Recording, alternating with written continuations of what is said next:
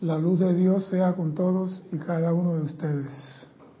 Yo estoy aceptando igualmente. Mi nombre es César Landecho y vamos a continuar nuestra serie de tu responsabilidad por el uso de la vida. Pero primeramente quiero recordarle a nuestros hermanos y hermanas que nos ven a través del canal de YouTube, que en ese mismo canal hay un chat en el cual ustedes nos pueden escribir, decir que están bien, que están vivos, que la lluvia no la ha afectado, ni los granizos, ni la nieve, ni los temblores, ni los huracanes, porque la tierra está de fiesta. Llueve de más por un lado, en el desierto cae lluvia, la tierra está de fiesta, ella está feliz. Y los que estamos sufriendo somos nosotros por desobedientes. Pero de todos modos, ustedes háganme saber que están bien, que están vivos, que están alegres, que están felices. Yo no lo puedo ver Ustedes por ahora me ven a mí, yo a ustedes lo veré en el futuro. Pero hagan su pregunta sobre el tema de hoy. Cualquiera pregunta que no tenga que ver con la clase de hoy, César arroba y hagan la pregunta. Ninguna pregunta es tonta. Bien.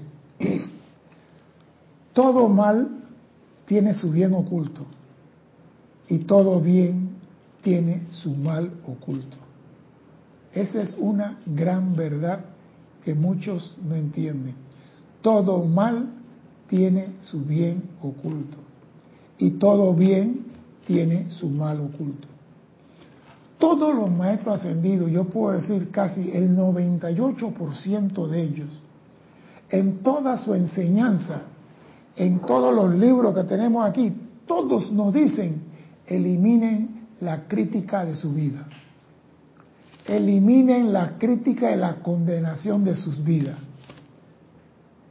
Y escuchamos la clase, escuchamos lo que dice el maestro, lo que dice el facilitador, pero continuamos criticando porque el mundo me hizo así. Yo soy crítico de nacimiento. Ese es mi, mi deporte, mi arte. Usted sabe qué es el Oganesón. Oganesón es el elemento más pesado en la Tierra. Creo que es el elemento 117 en la tabla periódica. Es lo más pesado en la Tierra. Bueno, cada vez que tú criticas, estás metiendo en tu mochila ese elemento. Y como es tan pesado, no vas a avanzar en la vida. Cada vez que criticas, sea crítica la que sea, no vas a avanzar en la crítica. Por ejemplo, yo le voy a decir lo que la, yo digo, cada mal tiene un bien oculto. Voy a decir lo que sucedió en Sudamérica, no voy a decir el nombre del país, donde dos hermanos desde pequeños recibieron clases de canto, un varón y una niña. Y los muchachos a los 16 años estaban cantando y hacían contrato y cosas pero contrataban al muchacho por un lado y a la muchacha por otro lado. Y en una presentación de la muchacha, un señor dijo, qué lástima que en esa profesión los artistas se pierden por la droga y por otras cosas más. Y la mamá de la muchacha escuchó eso. Y la mamá, como ella manejaba los contratos de los hijos, dicen, a partir de ahora, si usted quiere contratar a mis hijos, contratan a los dos al mismo tiempo, no separados. Contratan a los dos. Y por esa crítica malévola, malintencionada, surgió, surgió perdón, uno de los dúos más famosos de América Latina. ¿Ah? Yo no estoy diciendo nombre. Fue por la crítica esa. O sea que a veces una crítica te puede hacer a ti cambiar. Hey, no estás meditando bien. Es una crítica, pero más que crítica es una llamada de atención. Pero la crítica tiene una connotación diferente. Porque hay crítica que, oiga, sinceramente esa ropa no le luce. No me luce, me cambio pues. Porque me estás diciendo, hey, estás vestido de, de amarillo. Esa cola a ti no te luce. Yo acepto eso. pero hay críticas que tienen un veneno, un cianuro detrás. De esa es la que hablo yo. Pero veamos la verdad. ¿Quiénes son los que critican? Esa es la pregunta. ¿Quiénes son los que critican? No te oigo. Yo diría que los que están poniendo la atención afuera. Puede ser, sí. Los que están disconformes consigo mismo. Mira, los que critican son los incompetentes, los mediocres, los de baja estima, los ignorantes. Son los que siempre critican. Siempre, siempre critican. Y los que hablan de más. Porque cuando tú criticas y te ponen a prueba, demuestra que no puede. Ejemplo, hay un artista tocando la guitarra y el que está acá dice, mira, ven, ese, ese, ese acorde que acaba de la guitarra no, no va ahí, no suena. O el otro, mira el torero ese, ve, no sabe hacer la, mano, la manolete, no sabe hacer la verónica. Mira el boxeador, no mete el gancho como... Y tú le dices, torea tú, métete al ruedo, boxea tú, agarra la guitarra tú, hasta ahí llegó. El incompetente es el que critica. ¿Por qué? Porque él no lo puede hacer. Por eso que critica. Ah, no. Todos los políticos son corruptos. ¿Quién dice eso? ¿Quién dice eso? Los periodistas. Es que no, no tanto eso. Los maestros dicen, ustedes llevan a sus mentes ideas de otro y las repiten. Yo estaba viendo el debate entre el senador, el, un senador demócrata y el gobernador de Florida, de Santi. Yo pensé que las peleas en el arrabal eran más salvajes que esos dos políticos. Eso no está, estamos hablando de Estados Unidos. Sí. Ey, se, yo digo, está bien que tú quieras ganar votos, pero no, no destruyas al otro de una forma. Entonces, ¿qué sucede? Que la gente comienza a repetir eso sin tener pruebas. Claro. Porque yo cuando quiero un candidato, él es el más honesto. Y el otro llama al candidato mío ladrón. No, ladrón eres tú, el mío no. Y comienzo a defender a un político que yo no sé si es ladrón, honesto. Digo, ¿quiénes critican? Lo ignorante. Cada vez que criticas llena tu mochila de una carga tan pesada que tú no puedes avanzar. ¿Y qué hace un maestro con N, con M minúscula? Voy para allá, Ramiro. ¿Qué hace un maestro con M minúscula cuando va a un pueblo y encuentra personas que no saben leer?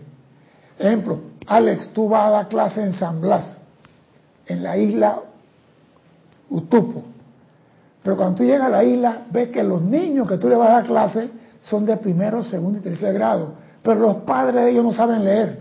¿Tú qué haces como maestro? Bueno, sería bueno empezar dándole la clase a los padres y o poner los dos igual. Eso es lo que hace un maestro, un sabio, transfiere su conciencia. No critica al padre diciendo, caterva de ignorante, no saben leer, no saben firmar. O sea, que un maestro o un facilitador transfiere su conciencia, no critica. Sabes que a mí me llamó la atención en algunas clases, eh, por ejemplo, explicar algunos términos que no son muy usuales y que la gente queda perdida, pero no dice ¿qué, qué, qué fue lo que tú quisiste decir con esa palabra, que no signifique, que, que no sea el significado, y que lo explica en el mismo momento para los que no saben, eso me parece excelente. Sí, pero digo, es que transferir conciencia. El que sabe transfiere, el sabio traspasa su conocimiento. El ignorante no traspasa nada, nada más se pone una piedra en su propia mochila. Dime, Ramiro. Bueno, gracias César. Aquí pasando reporte de quienes han tenido a bien saludar y enviarte abrazos y bendiciones, comenzando con Olivia de Guadalajara, de México. Eh, Miguel Ángel Morales Pacheco y María Teresa Montesino desde Veracruz, México, reportándose, dice. Eh, Dios los bendice, amados hermanos. Laura González envía bendiciones y saludos desde Guatemala. Y Maricruz Alonso desde Madrid, España, dice buenas noches, saludos y bendiciones para todos. Nora Castro desde Los Teques, en Venezuela, saludos de luz y amor para todos, nos, nos envía. Denia Bravo dice buenas tardes César y te mando un corazoncito. Bendiciones de luz y amor divino para todos. Saludos desde Hope Miles, Carolina del Norte, Estados Unidos. Naila Escolero dice bendiciones César, hermanos presentes o en sintonía en San José, Costa Rica. Eh, Fernanda dice bendiciones de Chile a todos. Diana Liz desde Bogotá, en Colombia, dice, dice, yo soy bendiciendo y saludando a todos los hermanos y hermanas y envía un sol, un girasol, una llama, en fin, mucho, mucho amor. Paola Faria dice bendiciones a todos desde Cancún, en México, y también es prodia aquí en, soles y en, ¿qué? en palomitas. Bueno, Leticia López desde Dallas dice abrazos y bendiciones a todos. Em, de Yanira desde Tabasco también. Muy buenas tardes César, dice. Juan Rafael Martes Sarmiento dice bendiciones de luz desde Barranquilla, en Colombia. Patricia Campos dice Dios les bendice César y hermanos presentes, saludos desde Santiago, en Chile. Mariam Harp desde Buenos Aires, en Argentina, dice bendiciones. Y Lisa desde Boston dice con amor y gratitud por la expansión de la enseñanza. Gracias, querido César.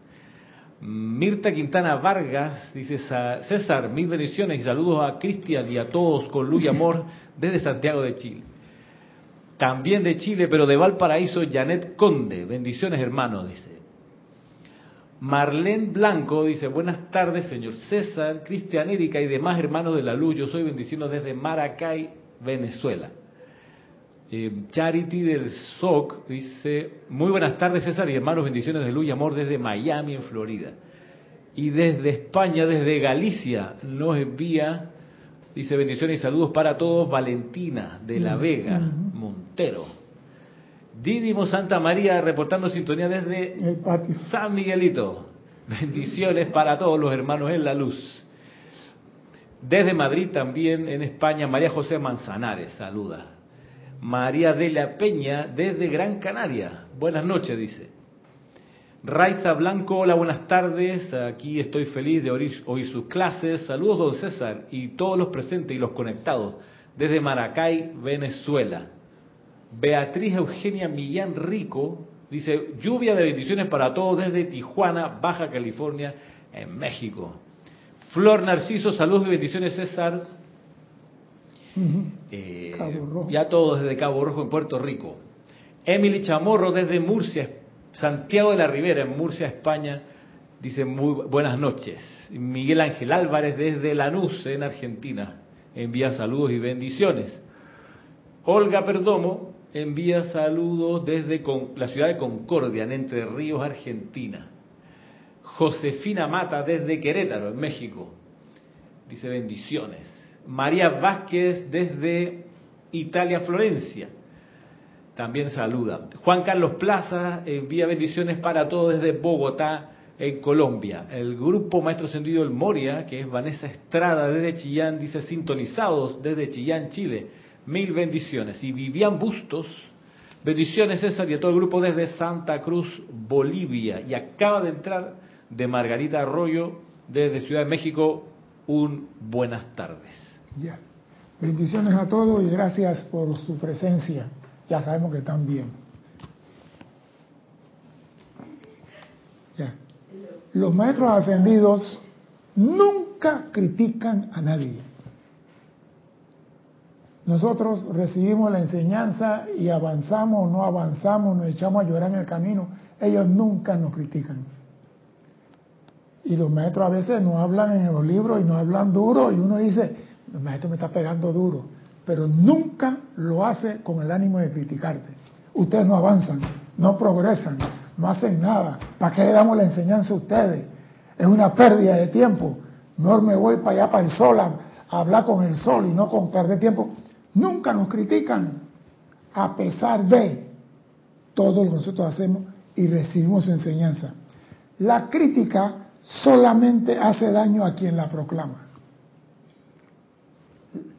Si tú eres una persona que estás anclado en Dios, el mal llega a ti y no tiene cómo asirse, oído a eso.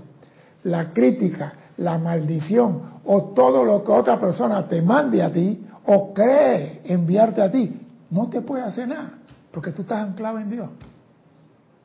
Entonces, ¿qué hace la crítica cuando sale y no puede hacer nada con... Por ejemplo, yo le mando una crítica a Morondongo. ¿Ah? Sí que Morondongo es parte del mondongo. ¿Ah? Que nadie come Morondongo. Y de repente Morondongo está anclado en su presencia. La crítica llega a Morondongo y como no puede hacer nada con Morondongo, ¿qué hace la crítica esa? Tío, tío Basile que se va para donde Bernabé. no, mentira, no. Regresa a quien le envió. Entonces, te estamos diciendo, pon atención a tus palabras. Porque obviamente una persona que no está este, pensando en nada, está en su círculo de perfección. Entonces, obviamente no tiene dónde decirse y se regresa, se regresa de vuelta para ti mismo. Por ley del círculo, viene para atrás. Por eso digo, solo anclándote en tu presencia, yo soy, puedes empezar a vencer en ti la crítica y la condenación. Solo anclado en tu presencia puedes vencer la crítica y la condenación.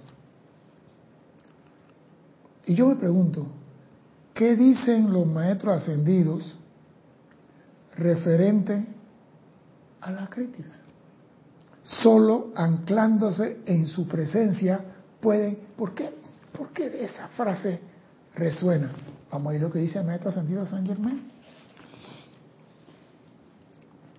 Dice el maestro, ojalá que los individuos se centraran en su interior y sintieran esa gran presencia, el dador, el preservador, el solucionador de todas las cosas.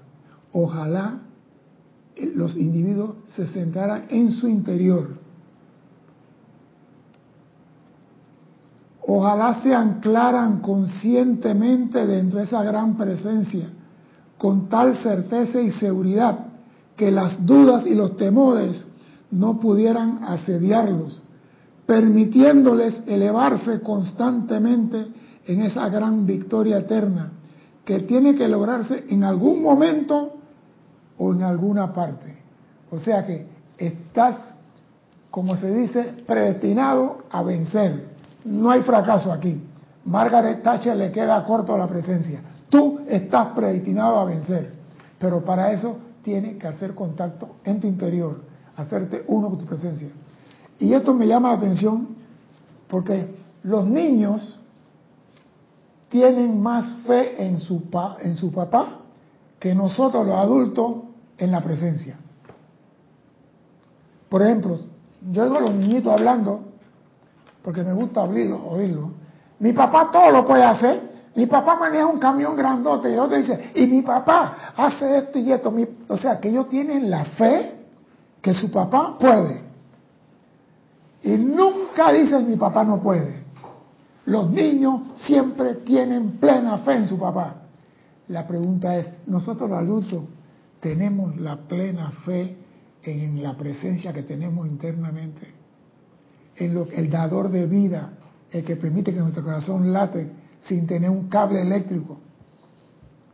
Nosotros tenemos plena fe en ese dador de vida llamada la presencia interna. Pregunto, ¿por qué el Maestro Jesús decía, dejad que los niños vengan a mí? Ese señor sabía demasiado. ¿Por qué? Porque los niños son sinceros. Y cuando dicen mi papá puede, porque ellos tienen la plena seguridad como dice, con tal certeza y seguridad de que la duda y los temores, no pudieran acecharlos, asediarlos, permitiéndole lograr la victoria que decía sí la tienes que lograr. Oye lo que dice aquí.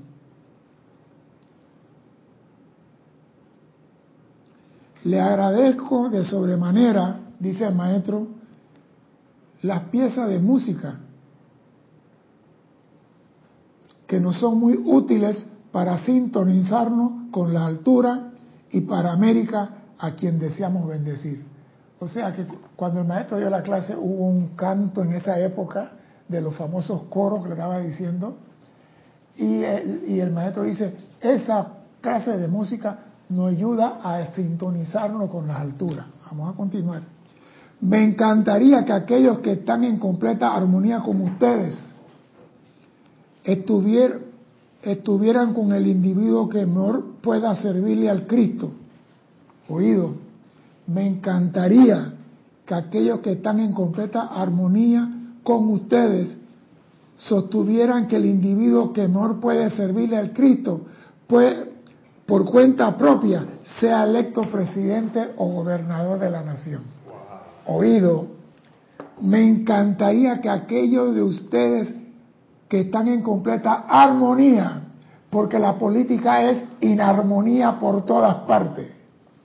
Todo mundo, yo me acuerdo una vez que en República Dominicana, no me acuerdo en qué año fue, dos grupos de bandas opuestas de candidatos se pelearon a machetazo en plena calle.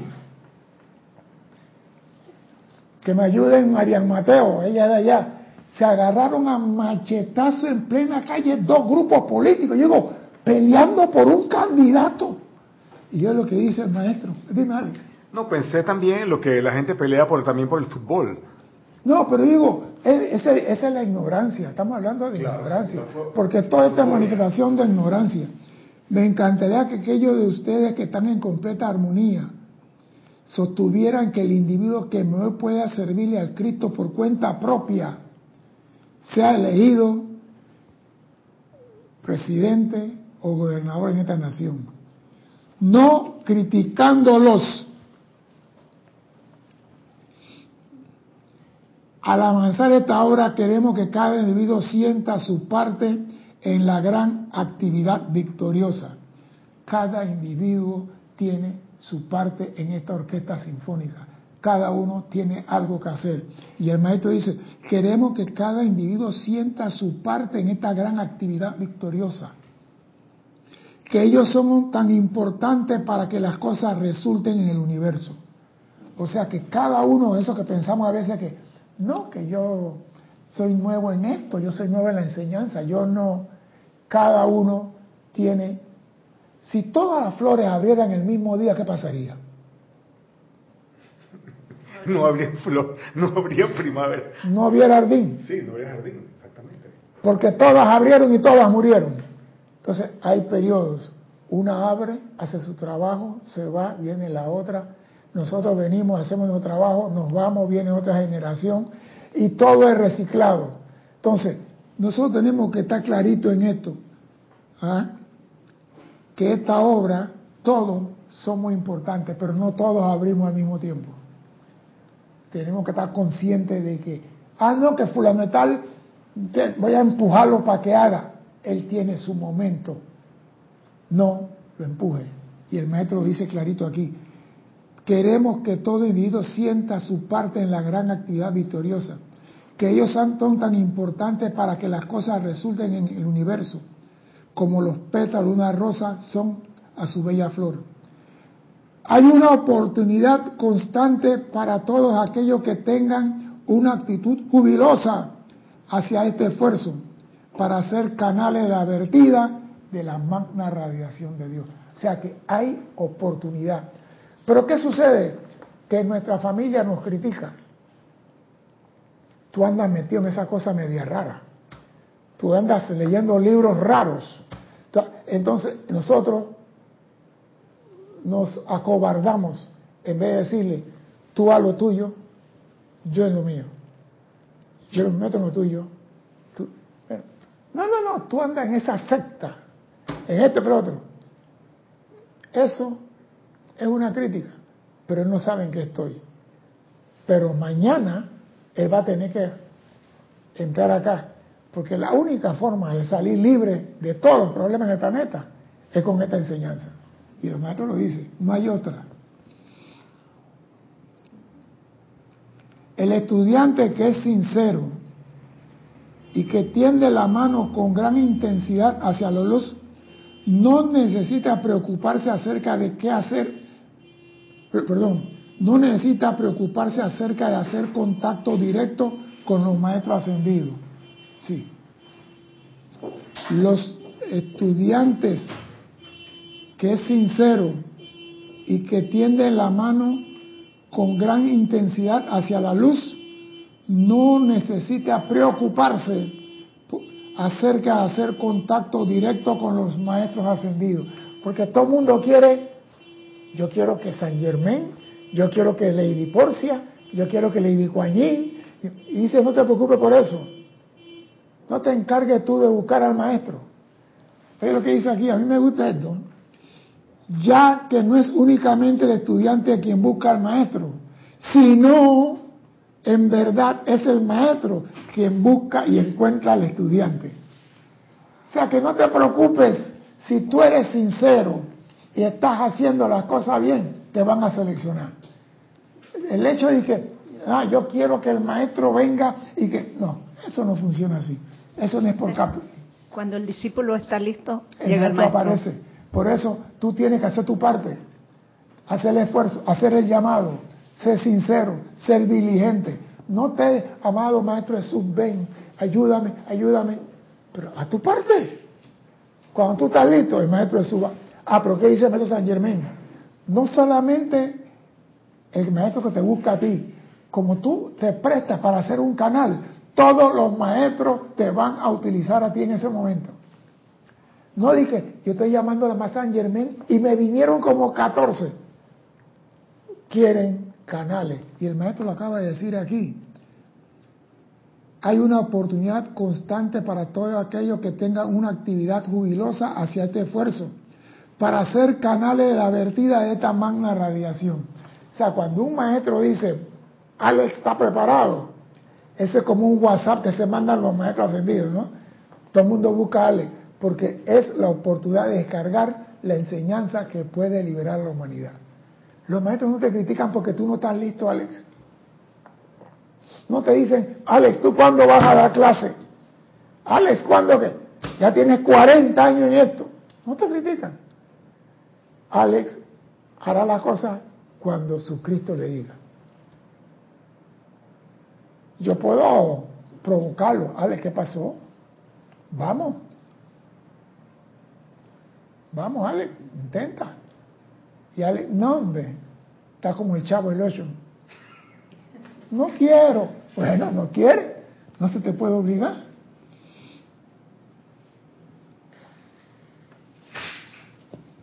Y dice el maestro aquí, y me encanta mucho esto, no es únicamente el estudiante quien busca al maestro, sino en verdad es el maestro quien busca al estudiante, porque siempre hay una gran necesidad de mensajeros de la gran hueste de luz que sean firmes y confiables, dispuestos a servir. O sea que si tú vas a contactar a un maestro, tiene que ser firme, confiable y dispuesto a servir. Ah, yo estoy llamando al maestro tal y no pasa nada. ¿Estás dispuesto a servir? No, entonces no pierdas tu tiempo. No, yo estoy haciendo todo este preámbulo para entrar en la clase, porque hay cositas que nosotros mismos vamos haciendo y no nos damos cuenta que eso es una sutil crítica. Por ejemplo, una comparación. ¿Qué es una comparación? ¿Qué es una comparación? Es una crítica eh, entre dos personas o más. No, que es una comparación. ¿Qué es una comparación? Sí, que es una comparación. Esto es A y esto es B. Diferenciar. Diferenciar entre uno y otro. Y la diferencia es prima de La crítica. de la crítica. La diferenciación es la prima de la crítica. Dice, y me gusta él. Dice el maestro, no tenemos el más mínimo deseo de entrometer en la vida de nadie esta obra o enseñanza. Más bien sabemos que es una magna verdad y que todo aquel que no pueda sentir en el corazón la verdad, que damos para fortalecer y expulsar la duda y el temor, deberían esperar o buscar otros canales con la cual se sientan de acuerdo y en armonía. El maestro está diciendo, todos aquellos que no puedan sentir en el corazón la verdad que los maestros ascendidos están dando con la enseñanza, para fortalecer y expulsar la duda y el temor en los individuos, debería esperar o buscar otros canales con los cuales se sientan de acuerdo en armonía. No te está diciendo, no, no, no, quédate aquí que algún día vas a entender. No. Si no te gusta, caminando. Todavía no están preparados para ese camino. No, no llegó su momento. Entonces, si no tiene, la persona no está entendiendo nada porque su momento de entendimiento no ha llegado, ¿por qué torturarlo dándole? Eh, da vuelta al mundo. Sal del templo, da tu vuelta y regresa. No te dicen, Alex, si te vas de aquí, la cara se te va a poner gris, los ojos se van a poner morados, la nariz te va a crecer si te vas de la enseñanza. Eso es mentira. Eso sería una maldición. ¿Sabe por qué? Porque tú tienes libertad de entrar aquí y la libertad de salir cuando te da la gana. Los que están conectados, yo a ninguno le dije, lo invito a que se conecten. Y a ninguno le voy a decir mañana, no te desconectes. Ellos tienen libertad y libre albedrío de conectarse y desconectarse. De irse y cuando quieran regresar. Y cuando regresan, siéntate, come, se acabó. No, ah, ahora regresa, ¿no? Ahora que el mundo te ha maltratado, vienes todo golpeado. No.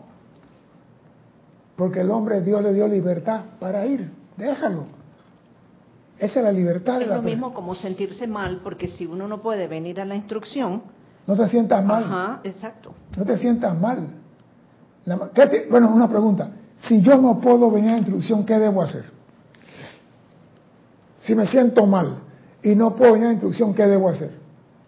Bueno, en esta oportunidad tenemos que las clases quedan eh, grabadas y yo las puedo seguir. No, no, lo que yo tengo que hacer es ir a donde papá inmediatamente papá, yo quiero ir a la clase.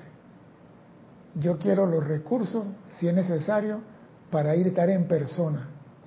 Yo quiero estar ahí, participar ahí, sentir el calor de allí. Yo no quiero, digo, si tú estás en Argentina, en España, en Italia, en México, no te queda más remedio que conectarte. Pero estando a la vuelta a la esquina, papá, para este aguacero, yo quiero ir para la clase. Eso es lo que hace una persona diligente que quiere servir. Busca la forma. Busca la forma.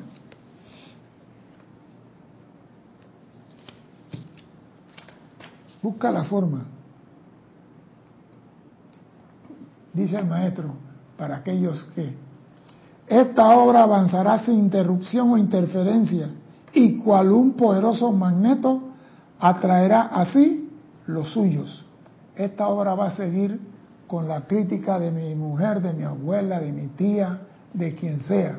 Porque hay gente, yo me acuerdo que una vez fui a una iglesia a una misa y el padre estaba ese domingo molesto y estaba hablando de los metafísicos. Tiró misiles, mira, lo de, lo de, Ucrania es juego de niños y el padre bombardeaba.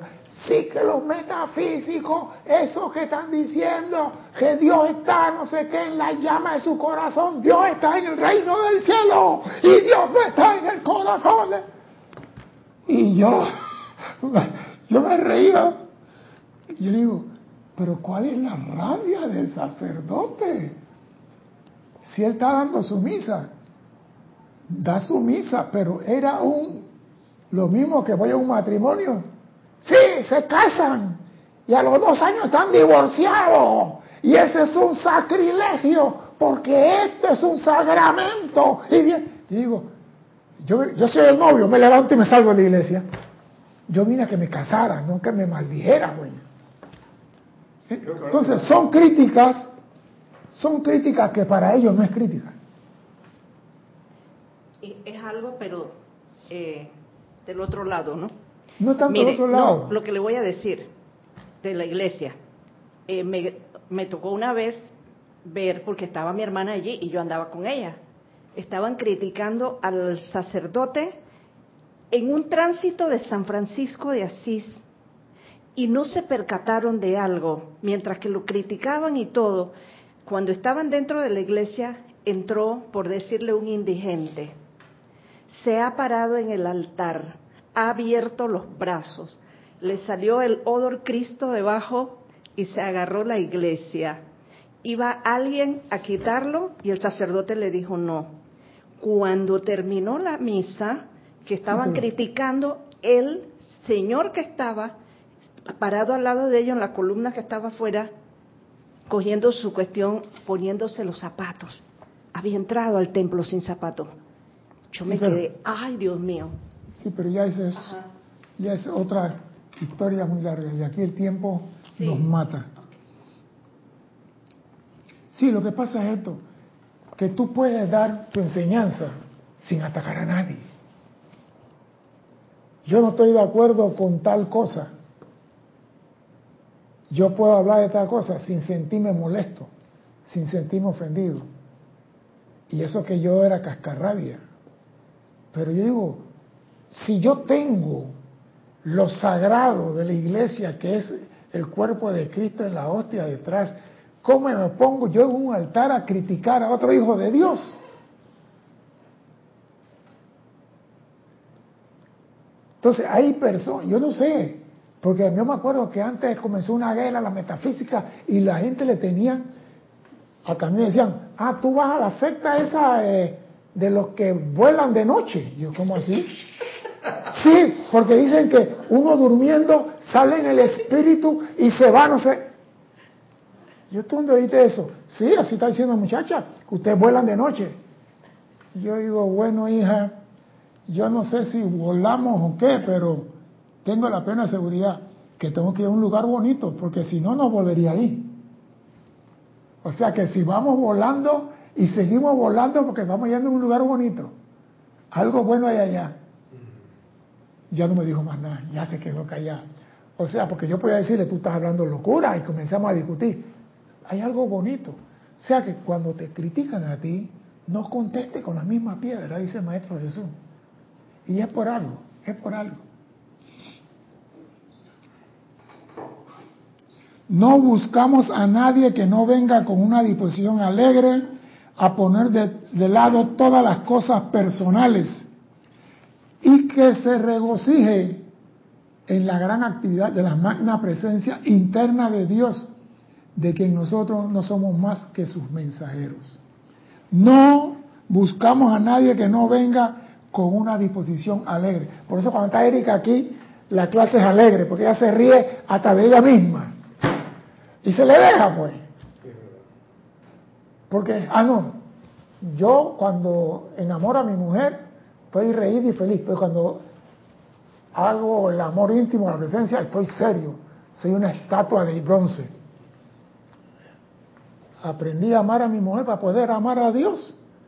Entonces, ¿por qué a Dios lo amo como una estatua de bronce y que a mi mujer acá con abrazo, el corazón henchido de alegría? Y con Dios, serio. No, si Dios es alegre.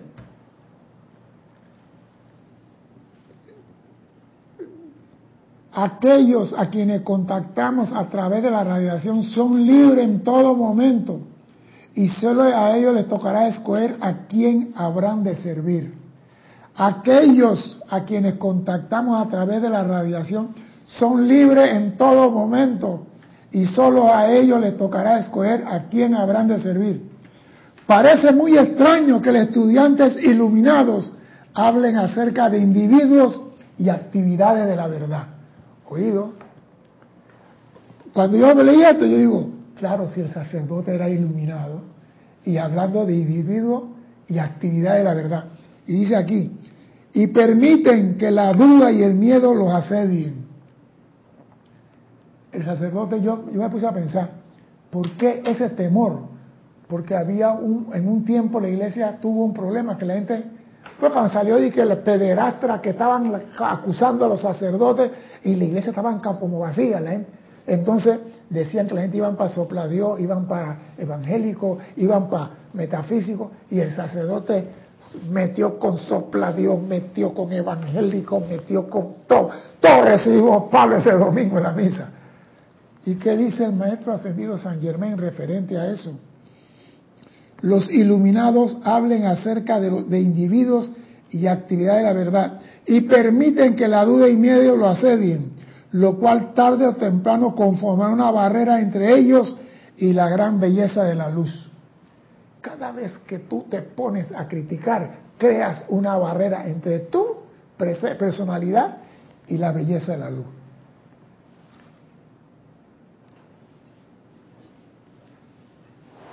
Y parece mentira, nosotros o nuestros mensajeros no abrigamos ningún pensamiento y sentimiento de crítica hacia el individuo que no pueda venir con nosotros. Y a toda esta persona le damos nuestro gran amor y bendición. Nosotros y los mensajeros de San Germán, cuando dice nosotros hablar maestro ascendido, y cuando dice y nuestros mensajeros somos los facilitadores, los que decimos que damos la enseñanza a los maestros. No abrigamos ningún pensamiento y sentimiento de crítica hacia el individuo que no puede venir con nosotros. Por eso digo, el que quiere venir, venga a la fiesta. El que no quiere, hasta la vista, baby. Aquí no hay grillete. Usted es libre. Yo me acuerdo que ahora decía, si estás a gusto, ¿por qué te vas? Y si no estás a gusto, ¿por qué te quedas? Si tú vas a una fiesta, por ejemplo, la música que estoy oyendo que no entiendo, mira, yo he estudiado música en los últimos años porque compré un piano así a los vaqueros y estoy tocando piano a los vaqueros y ya me defiendo un poquito y ya puedo leer música, esto y el otro. Pero yo estoy oyendo una música ahora que nada más es un tambor, pum, pum, pum, y el hombre hablando como que es pura prosa o, o verso nada más y es un tambor. Y yo digo, eso es música. Para mí no es música, pero yo no lo critico. Porque la juventud está metida en esa. Y yo me pregunto, ¿cómo podrá esa música elevar la conciencia de esos niños? Amada presencia, ilumínalo. ¿Qué más puedo hacer por ellos? Para que oigan algo que eleve el corazón. Porque esa música de tambor entonces, yo me puse a oír, era un tambor de esos que usan para desfilar el 3 de noviembre aquí en Panamá. Tum, tum, tum, tum, tum, tum. Esa era la música. No había un violín, no había un acordeón, no había nada. Y esa era, y la gente disfrutan, la juventud disfruta eso. Ellos están en su momento. Dime, Ramiro. Por cierto, déjame decir algo. Aquí no está Cristian hoy, está bateando mi hermano Ramiro. Así que el que está en la cabina hoy es el hermano Ramiro. Tenía que decirlo al principio, pues se me pasó. Ramiro. Gracias, gracias. Eh, mira, tienes justamente una pregunta de parte de Ángela, desde Venezuela. Dice, bendiciones para todos, mi querido César. Una forma de evitar la crítica es guardar silencio mental y de palabra, llevando la atención a la presencia o a maestro ascendido. Estás más clarita que la luz del sol en el día de hoy. Lo acabo de decir. Digo, la única, anclándote, solo anclándote en tu presencia yo soy, puedes empezar a vencer en ti la crítica. Solo anclándote en tu presencia. Lo que pasa es que esa crítica tiene miles de años en nosotros. No es una cosa que acaba de surgir. Está en nuestro ADN. Yo creo que también puede ser como un egregor eh, nacional o... Micrófono micrófono. También pienso que es como un agregor de, de, país, de continente, de, raza. Pero tienes que sacarla de ti primero. que sacarla, exactamente. Porque mira, tú no puedes cambiar un país, tú cambias un individuo en el país, ese cambia la barriada en, la ciudad, la ciudad cambia el país y el país cambia el, el continente y el continente, pero tiene que haber uno que deje. O sea, si nosotros comprendemos el daño que nos hacemos nosotros mismos criticando, dejaríamos de hacerlo. Porque el daño no es para otro. Ay, pero qué feo se ve ese con su pantalón amarillo, pero ese va feliz. Va feliz con su pantalón amarillo, pues. Y tú le dices, te queda mal, y él... Mira, el otro día me mandaron a mí una foto de un chico, de un señor, ¿no? Que lo, es un disfraz de Halloween, que decía que el chico estaba como vestido como gay. Entonces yo me quedé pensando, yo vi el, yo vi el, el, vestuario, yo decía, hey, en los años 80 la comunidad internacional se vestía de lo más estrambótico del mundo, colores así súper alegres, en los años 60 la gente se vestía súper alegre, ahora somos mucho más conservadores. Lo que pasa es que la moda la impone un grupo. Y el grupo dice qué color tú vas a usar para el otoño. Exactamente.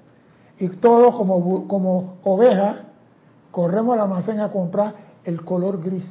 Porque el color de otoño es el color gris. Y a vestirse como comparsa. Sí. Todo el mundo. Yo me acuerdo que Jorge dijo que fue una vez a Nueva York y todo el mundo vestía de negro y él con un abrigo violeta. ¿Por qué tú me vas a decir que tengo que vestir ese color? Si ya la cortina de hierro en Alemania se cayó. Yo visto como me da la gana. Ah, no, pero me critican. Entonces, ¿dónde salió este? Y con cutarra. ¿Eso qué es?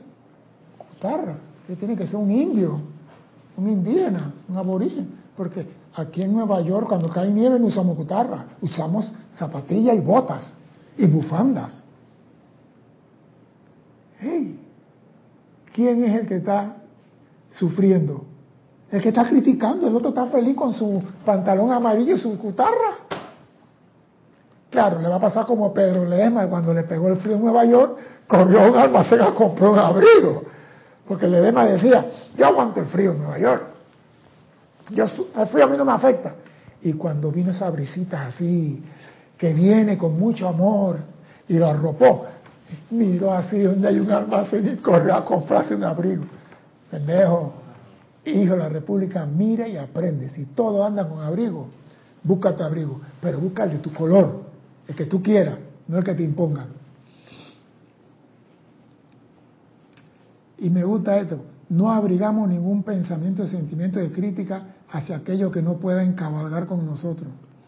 Pero esta obra que estamos haciendo tiene que estar libre de crítica, miedo y duda, a fin de lo que estamos logrando pueda hacerse con el menor gasto de energía y sin una presión innecesaria sobre los mensajeros.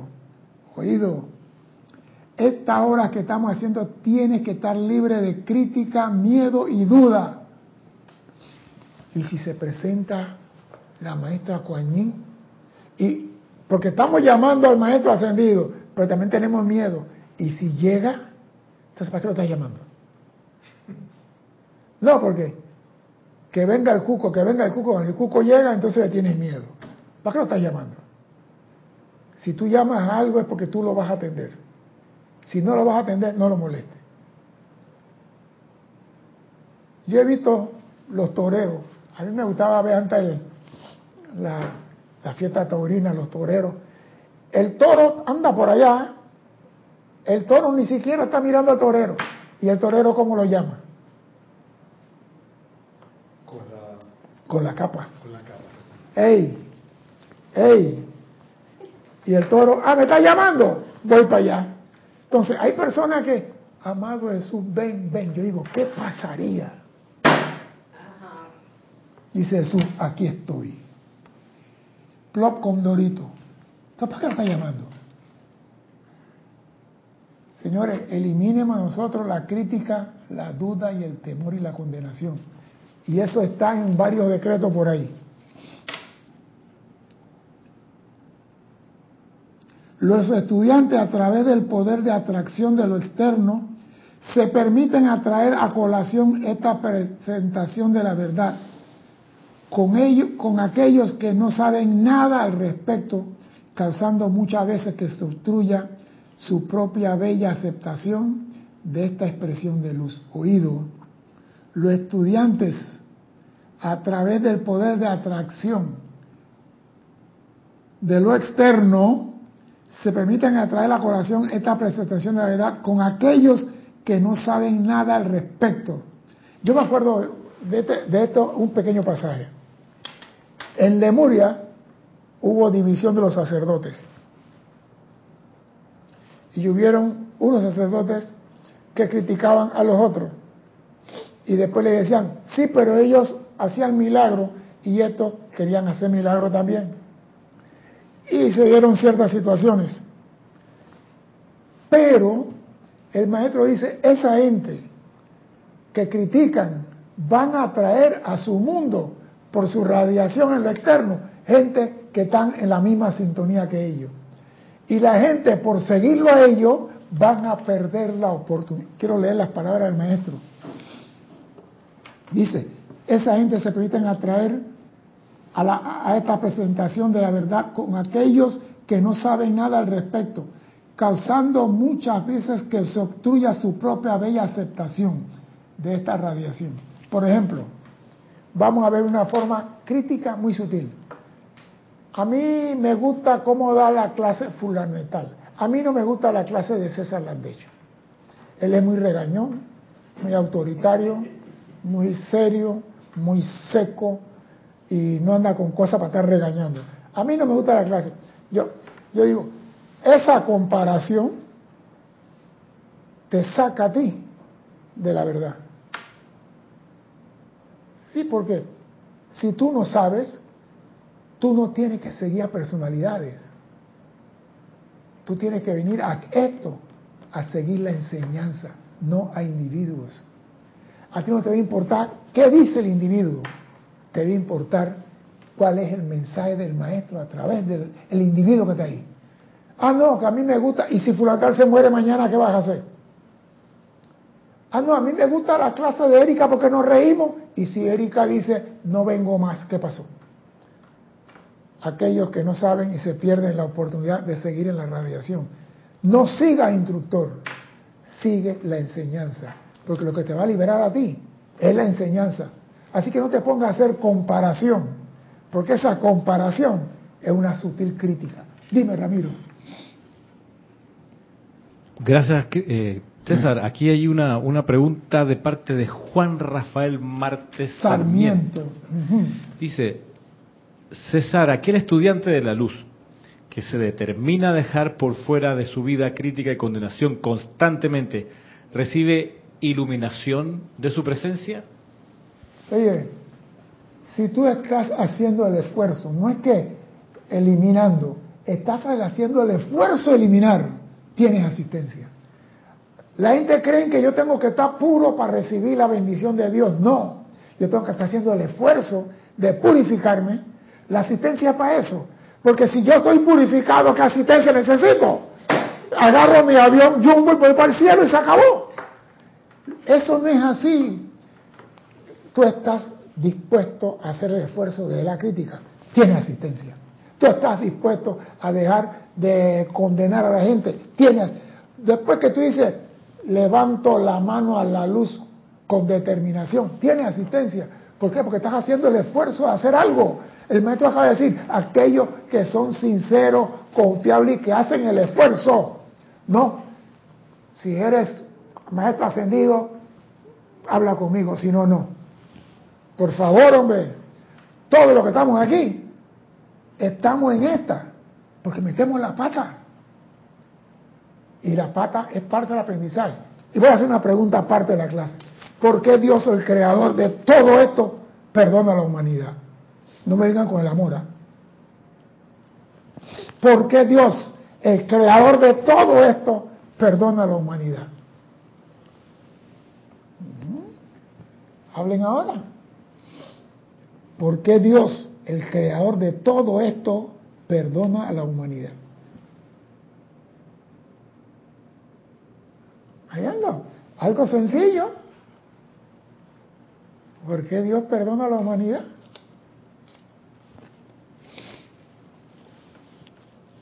Ahí anda. Yo voy a esperar en el chat. Yo puedo decir porque se nos olvidó que somos como Él. Puede ser. Pero eso no es la razón. Él sabía que se nos iba a olvidar. Él lo sabía. Él sabe todo diez mil años antes que ocurra. Así que él sabe todo. Dime, Ramiro. Vamos a ver si pegan.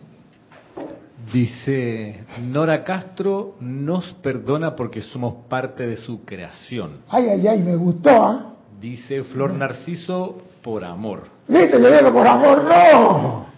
Victoria Riquelme Pérez dice, porque también fue hombre. ¡Epa! ¡No! Ah, Eso sí que no. Dios no fue hombre. Dios es espíritu. Y Él vive en nosotros como espíritu. Dios nunca fue hombre. Fue más allá que hombre. Así que no es un ser antropomórfico. Es un ser de luz, espíritu. Pero no importa, vamos para aprender. Sí. Sí, Victoria Riquelme. Ah, no. Juan Rafael Martes dice, porque Él desde el principio nos creó con libre albedrío. Ah, qué lindo, qué fácil. Janet Conde dice, porque somos sus hijos. Ay, qué lindo. Patricia Campos, por misericordia. Ay, me gusta un poquito, pero hay algo más que eso. Dice Valentina de la Vega, porque es una ley y la cumple. No, no, no. Ahí no hay ninguna ley. Yo voy a decir, voy a decir. Sí, hay un, hay un. Dale, dale, voy a esperar. Carlos Peña dice, yo opino que es porque son experiencia y es parte de la enseñanza Ajá. en... Es parte de la enseñanza. Ajá. Mercedes Pérez dice, él nos ve perfectos. Y. Paola Faria dice, porque son leyes. Bien, vamos a contestar esto. Dios, el creador de todo esto, se siente culpable. Sí. Si yo agarro una piedra y se la doy a un niño y el niño tira la piedra y rompe el vidrio del vecino, ¿cómo me siento yo? Dios sabía que nosotros íbamos a meter la pata cuando Él dijo, usen mi energía como ustedes quieran. Dios sabía que íbamos a hacer toda clase de burrada con esa energía. Y Él dice, la única forma que ellos pueden aprender a hacer uso correcto de la energía es primero metiendo la pata. Así que Dios nos perdona a nosotros la metida de pata. Dios sabía que le íbamos a meter. Dios no está sorprendido y que, ay, el ser humano está cometiendo. Él sabía que le íbamos a meter. Y como todas las creaciones de Dios son bellas, perfectas y bonitas, también nos perdona, porque hizo la mujer. Y no nos pueden condenar a nosotros por toda la eternidad por amar a su creación. O sea que Dios nos perdona toda la metida de pata, siempre y cuando digamos, no la vuelvo a cometer.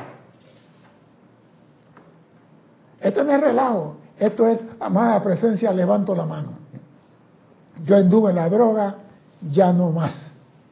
Ya experimenté. Ya no la quiero. Estuve en el alcohol, ya no lo quiero. Dios no te critica, borracho del cariño, ahora vienen de mí. Cuando estabas en, en el carnaval de Brasil metido en el zambódromo, no te acordas. Dios no te dice nada. Ven, báñalo y vístanlo. Llegó el hijo perdido. O sea que Dios no nos condena a nosotros, no nos critica por ningún error, por muy negro que sea el error. Dime. Dice, una- hay una pregunta aquí de Marian Mateo que acaba de, de llegar Ah. la pregunta. Dice, ¿cómo diferenciamos una crítica constructiva de una constructiva? ¿Cómo diferenciamos una crítica constructiva de otra De constructiva? una destructiva, perdón. ¿Cómo diferenciamos una crítica constructiva de una destructiva? Ay, Dios mío. Mira, yo te, voy, yo te puedo contestar, pero no lo voy a hacer. Métete en, en Google y pon ahí qué es una crítica constructiva y qué es una crítica negativa. Porque yo no voy a, a meterme en eso ahora. Porque todo mundo sabe lo que es una crítica constructiva y lo que es una crítica destructiva. La crítica constructiva no tiene el sentimiento de destrucción detrás. El nombre dice destructiva. Y la constructiva es la que te construye. Hey, te quedó muy limpio el carro que lavaste. Lo hiciste muy bien. Hey, te felicito. Eso es algo constructivo y muchos lo ven. Hey, te- es una crítica. La crítica no es la palabra la que hace daño, es el sentimiento que hay detrás de la palabra. Eso es lo que hace daño al hombre. Porque yo puedo decir, no bailaron muy bien, esa es mi opinión. La comida estuvo salada, es mi opinión. La cocinera se va a molestar cuando yo digo eso, pero es mi opinión, yo tengo gusto, yo puedo opinar. Pero si puedo obviar eso para que ella no se sienta herida, mejor me callo. Ya yo sé que la próxima, mire, yo voy a comer a un restaurante, a un lugar, yo digo que no le pongan sal a las cosas. Lo mismo trae sin sal. Nada de sal. Estoy comiendo bajo en sal. ¿Por qué? Porque no sé si es la presión o qué, pero cuando como sal siento que me, me sube. Yo así voy a comer bajo en sal. ¿Usted va a comer sin sal? No se preocupe, señora, yo me voy a comer. Pero yo prefiero no hacer nada para no ofender a otro. Esta comida está salada. Mejor me paro y la dejo y me voy. Porque es el sentimiento detrás de la palabra lo que daña. No es la palabra en sí. Dime, Ramiro. Un comentario de María Virginia Pineda. Dice, bendiciones César.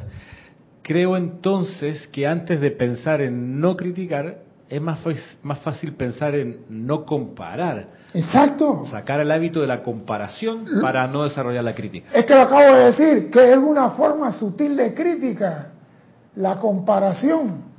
Mire, yo estaba buscando primo hermano de la crítica y encontré 18. Encontré 18. Yo digo, no, yo no voy a meterme por ahí. Sí, hay una forma de criticar inclusive con la mirada. Hay una forma de criticar con la mirada. Tú miras a la persona de arriba abajo y le tuerces los ojos. No tiene que abrir la boca. Y si no, mira las, novelas turcas. Bueno, no veo esa, no veo eso. No veo todo es con los ojos, todo es con los ojos. No veo eso. Increíble. No veo eso. Así que pero digo, hay personas que te critican con la mirada. Tú llegas a la oficina corriendo con otra corbata y el jefe nada más te mira así, ¿eh? No te dijo nada, pero nada más te miró. Ah, tú sabes, el jefe me pilló que llegué tarde y poniéndome la corbata para entrar a la escuela. Ya. El jefe me hizo así. Te miró y quitó la cara. En cualquier momento, fulano, la hora de entrada aquí es a las 7 y 55 y usted llegó a las 8 y 5. ¿Qué está pasando aquí? Que sea la última vez. El F me regañó. No te regañó, te está diciendo que no estás cumpliendo. Pero lo tomamos como regaño. Ojo.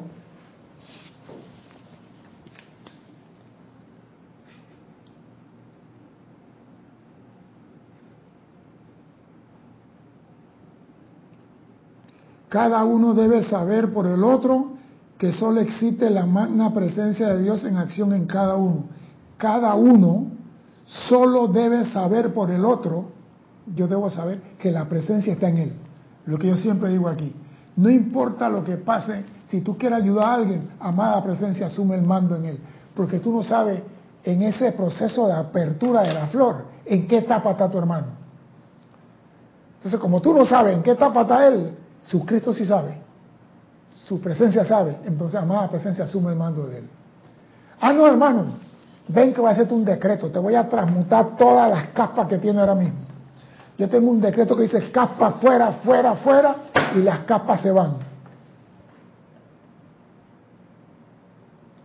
¿Te ríe? Yo me acuerdo que metían papelitos en la sanación antes en Serapi. La gente mandaban desde la calle, ¡Ey, César! Ponme ahí Juan Carlos González, eh, salud de riñón. Juan Carlos González lo metíamos en el papel que más crema. Y un día Jorge preguntó, ¿y Juan Carlos González sabe qué estamos haciendo aquí? No, él no está en la enseñanza. Dice Jorge, se acabó la quemadera de papeles aquí. Se acabó esa vaina aquí. Porque la gente lo cogieron de un club social, ¿no? Pone la tómbola el nombre de fulano. Sí. Entonces, ¿qué es esto? Ay, no. No, no, no, no te metas. no es crítica, te están diciendo, sé consciente de lo que estás haciendo. El, esta es una escuela de conciencia. Tú no puedes decir, oh, se me fue o se me salió. Los estudiantes de aquí no pueden decir se me fue. Pienso y después existo. Si vas a abrir la boca, ¿es bueno? ¿Es malo? ¿Es constructivo? ¿Es amoroso? ¿Es útil? No. Entonces aguanta un poquito. Porque muchas veces una pequeña palabra daña todo lo que has dicho en una clase. Que se sentiste molesto por la pregunta que te hicieron. Y yo vi en estos días en la televisión, le hicieron una pregunta a una ministra en un país y la ministra se puso y dijo cosas que el locutor tuvo que apagarle el micrófono a la ministra. Señor, sí, ustedes que están hablando, si lo que se robaron todos son de ustedes. no, le hice una pregunta nada más, señora ministra. Sí, el gobierno de ustedes. Y quedó bombardeando. Yo digo, y el, ¡pam! le apagaron el micrófono. Y digo, una pregunta, y estaba hablando bonito, vamos a construir, vamos a hacer acueducto, y, la plata se va a perder como se perdió allá en, en la isla tal. ¿Qué plata? Nosotros no somos ladrones, ladrones son la gente de ustedes. Se volteó, se vomitó. Controla. Si no, mira, el maestro dice, si algo te incomoda, respira tres veces y usa el fuego. Si algo te incomoda, respira tres veces y usa el fuego. Y me gustó. Dice, es como si le quitaran la ropa y la tiraran la llama violeta. Si algo no te gusta, tómalo y tira la llama violeta. Quítate esa vaina de encima. Y vas sin peso. Liganito. No te lleves lo que no te gusta encima. ¿Por qué? Porque te va a martirizar. Vas a estar con eso. Niño, Ramiro me dijo que yo estoy muy flaco. Ramiro me dijo que estoy muy gordo. Alex me dice que mi carro está viejo, mi carro tiene 30 años. Eh, ¿eh? Yo conocí a un señor que se murió, el hermano mecánico mío. Yo le decía lechuga. Demetrio, está fumando demasiado, compadre. Y hay una noticia que dice que no fume. De algo tengo que morir, ¿no? Entonces, ¿cuál es el problema? Demetrio, mira que dice que viene el COVID. ¿El qué? Bueno, que venga, y si viene, viene, y si viene la veo, y si no, que se vaya, a mí no me importa. O sea que él vivía feliz. Él nada más quería a las 4 de la tarde que abriera la cantina a tomar su trago. Él no le importaba con más nada. Trabajar su mecánica a las 4, Demetrio, ya son las 4. No, voy para la oficina, voy para la oficina. Y todo el mundo pensaba que iba para la oficina a tomarse un trago. Un hombre tan feliz, feliz.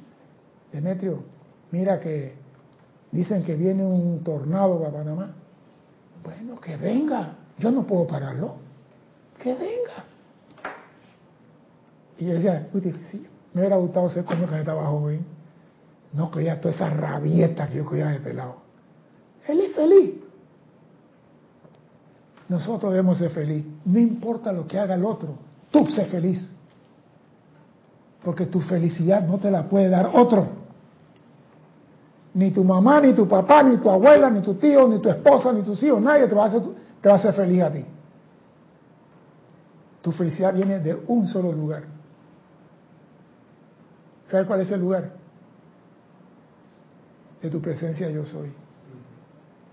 Entonces, no importa si te critican, si te viste mal, si no te pusiste el perfume correcto, que olvídate, quítate esa cosa y tírala al fuego violeta. Olvídate. Porque de que te van a criticar, te van a... Una pregunta, ¿qué hacían los fariseos con Jesús? ¿Qué hacían los fariseos con Jesús? Siempre le ponían trampas. No tanto la trampa. Poncio, él es un mentiroso. Está diciendo que él es hijo de Dios. Y él no es hijo de Dios. Él está diciendo que él viene hablando en nombre de Dios. No sé qué Dios está hablando él él es un mentiroso. Y el otro por acá, no, que está resucitando muerto y que está curando al enfermo y que no sé qué cosa. O sea que había que tumbarlo a como diera lugar. Si a él lo criticaron, a nosotros por favor, no van a tirar bomba atómica. Entonces, pero sí, nosotros estamos envueltos en nuestro tubo de luz, las bombas no nos van a hacer daño, pero que ningún estudiante critique a otro porque se destruye a sí mismo.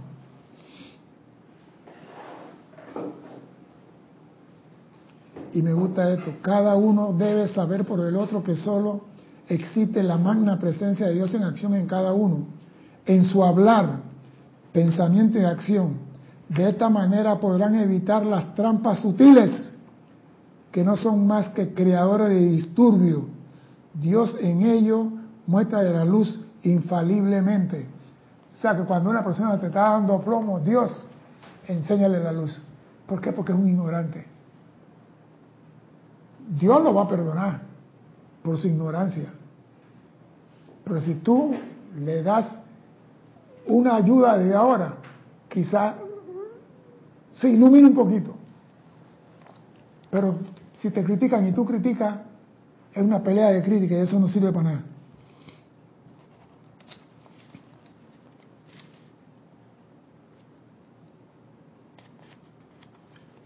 Vamos a ver. Me gustaría llamar atención sobre lo que la semana pasada se dio acerca de la visualización, dice el maestro, y pedirle que lean a diario de manera que obtengan un concepto, un concepto claro de dicha actividad. Consideran tan a menudo como sea posible. ¿Por qué habla la visualización? Porque no hay una idea que salga de ti y sentimiento que salga que no vaya con visualización. O sea, si yo tengo un pensamiento de alguien, se convierte, esa, esa idea se convierte en una imagen. Y esa imagen, con mis sentimientos, sale de mí. Eso quiere decir que si yo puedo, criticando a otro, verlo y llenarlo con la ira, esa misma energía la puedo usar acá en las actividades para cosas constructivas. Entonces el maestro nos dice, Considera tan a menudo como sea posible, ya que estoy consciente de que la puerta abierta de su conciencia se está abriendo para recibir el pleno uso y comprensión de su magno poder. O sea que en vez de criticar a tu compañero de trabajo, a tu jefe, al político, usa la energía esa para hacer un llamado porque esa persona se ilumine. Invierte. En vez de criticar, decirle, hoy voy a hacer algo por ti. Cambiemos, porque el cambio es para tu bien, no para el otro. El otro es una excusa para que tú hagas el bien. El otro es un maya para que tú pidas perdón. Entonces, digo, así como usamos el decreto y usamos el sentimiento, que son los mismos que usamos en el decreto para criticar, usémoslo para cosas constructivas. El aceleramiento, de la comprensión establecido la semana pasada está fermentando toda la hogaza, como quien dice, y con su esfuerzo cooperativo y consciente en contemplación de su gran actividad, ustedes entrarán cada vez más al tremendo uso del poder de Dios. O sea que esa palabra que tú usas para condenar a otro es la misma que tiene que usar para alabar a Dios. Entonces, ojo, si la usas correctamente tendrás mayor comprensión. Pero si no la usas, porque la personalidad dice, tú tienes que criticar, ese va a ser tu problema. La actividad de la luz ha sido conscientemente atraída alrededor de ustedes y la irradiación que emana está llegando a un punto de saturación, químicamente hablando en el que su esplendor se desborda como si fuera un balde de agua lleno hasta rebosar. Y este se convierte en una fuente siempre fluyendo de luz, iluminación, sustancia y poder, gobernado por la sabiduría envuelta en su capa de amor divino. O sea que cuando tú comienzas a hacer lo que Dios desea, la asistencia es tuya. Tú no tienes que dejar de criticar para recibir la asistencia, pero tenemos que dar el esfuerzo el primer impulso. Tenemos que sacar de nuestra vida la crítica. Y ese es el problema. ¿Cómo la saco? ¿Cómo la saco? Eso es fácil.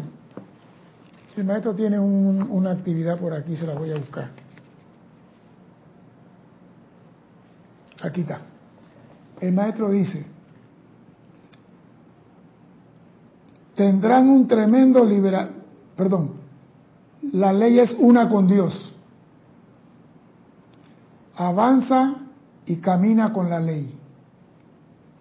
Tendrás, una tendrás un tremendo sentimiento de liberación en tu interior si hace lo siguiente. Aparta como 10 minutos cada día. Siéntate y dile a tu magna presencia yo soy algo como esto, oído. Magna presencia yo soy. Escucha. Saca de mí toda crítica, culpa, condenatoria, resistencia, juicio, rebelión, celo, autolástima, orgullo, egoísmo, duda y miedo. Sácalo de mí y aniquílalo y en su lugar coloca el autocontrol y el dominio de Saint Germain. Voy a repetir el decreto. Magna presencia yo soy, escucha, te estoy hablando. Saca de mí toda crítica, culpa condenatoria, resistencia, oído a los primos hermanos de la crítica o familiares de la crítica. Voy con ello. Resistencia, juicio, rebelión, celo, autolástima, orgullo, egoísmo, duda y miedo. Sácalo de mí y aniquílalo. Y en su lugar coloca el autocontrol y dominio del Maestro Ascendido San Germain. Hay ayuda para aquellos que están dispuestos a sacar de su mochila la piedra de la crítica. Ahora, como dice el maestro, nosotros no forzamos esta enseñanza a nadie. Cada uno decide qué quiere hacer. Pero si tú quieres ser libre y quieres avanzar en el sendero, al menos comienza eliminando una. Comienza con la crítica. Elimínala de tu vida por siempre. Porque esa es la que tiene a la humanidad amarrada por siglos de siglos, la crítica. Mira que yo pensé que el crimen era peor que la crítica y el maestro en octava de conciencia dice algo diferente al crimen de la crítica. ¿Sí, señor? La crítica es peor que el crimen. ¿Sí, señor? Por eso digo, cuando yo leí eso, yo digo, entonces la gente cree que la crítica es un relajo. No, es algo dañino y daña a quien la proclama, no el que va dirigida. Y es peor que el crimen en octava de conciencia está eso, que es peor que el crimen. Y voy a hablar eso la semana que viene, ¿ve? La octava de conciencia, para que vea cómo la crítica es peor que el crimen. Es algo serio. Pero bueno, señores, yo nada más traigo la enseñanza del Maestro Ascendido San Germain. Cada uno decide qué hacer con ella. No lo podemos forzar a dejar de criticar pero cada uno sabe lo que es crítica, porque cuando tú criticas, de ti sale un sentimiento, y tú lo sabes. No di que la crítica salió y yo no me di cuenta, negativo. Salió de ti el sentimiento. Así como tú haces un decreto de verdad y sale el sentimiento que le da vida al decreto, la crítica arrastra tu sentimiento. Porque cuando tenemos ira, el sentimiento se dispara detrás de la ira. Entonces, tú quieres saber qué, cuál es crítica, pon atención a tu sentimiento, qué sale después de cada palabra. Porque si una persona pasa y tú dices, ese que va ahí es un ladrón, ¿por qué tú dices eso? ¿Por qué si una persona pasa y tú dices, ese que va ahí es un ladrón, ¿por qué tú lo dices? ¿Por qué lo dices? Porque es un ladrón. El que pasa ahí es un ladrón. El que lo está diciendo que el otro es un ladrón. ¿Por qué, ¿Por qué es un ladrón? Porque él lo es. No. Porque él lo tiene dentro. Él... No, no, no. Porque el ser reconoce al ser. Ajá, eso. eso. El ser reconoce al ser. Por eso cuando tú criticas a otro de cualquiera cosa, te estás criticando Sí. a ti mismo. Oído, Sí. cuando tú criticas a otra persona, sea por lo que fuese, te estás criticando a ti mismo. Quédate con eso en conciencia. Mi nombre es César Landecho. Gracias por la oportunidad de servir y espero contar con su asistencia el próximo martes a 16:15 hora de Panamá. Hasta entonces, sean felices. Muchas gracias. Gracias. Muchas gracias.